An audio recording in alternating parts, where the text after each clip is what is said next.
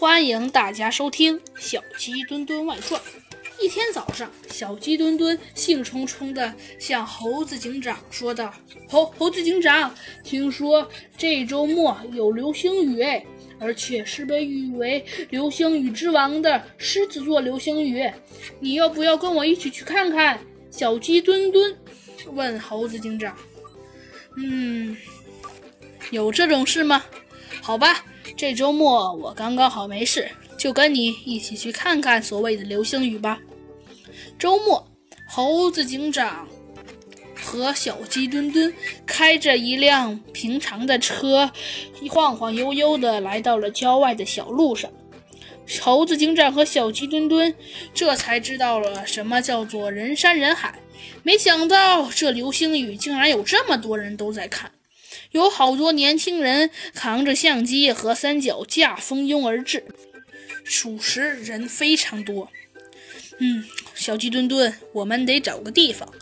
猴子警长背着单反相机和长焦镜头说道：“这会儿他像拍野生动物的摄影师，完全不像平时那威风凛凛的警长了。”他们二人一脚一浅地穿过了那些在小坪上席地而坐的年轻人，寻找着属于自己的地盘，铺上防潮垫，支好三脚架，准备工作好没多久，流星雨就开始了。